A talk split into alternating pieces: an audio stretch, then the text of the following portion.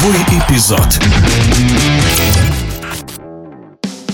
Действующий чемпион России петербургский «Зенит» не смог одолеть Ростов на выезде во втором туре российской премьер-лиги и потерял очки. Подопечные Валерия Карпина сравняли счет в дополнительное время. Окончательный счет 1-1. Комментарий бывшего игрока «Зенита» Игоря Зазулина.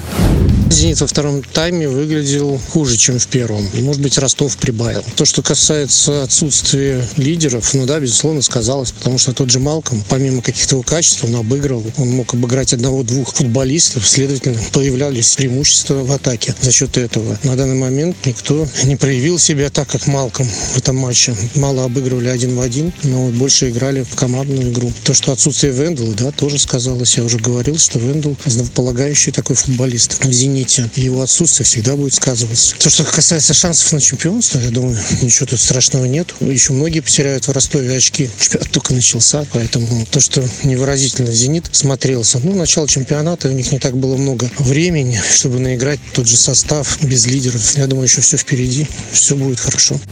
Это был комментарий бывшего игрока «Зенита» Игоря Зазулина.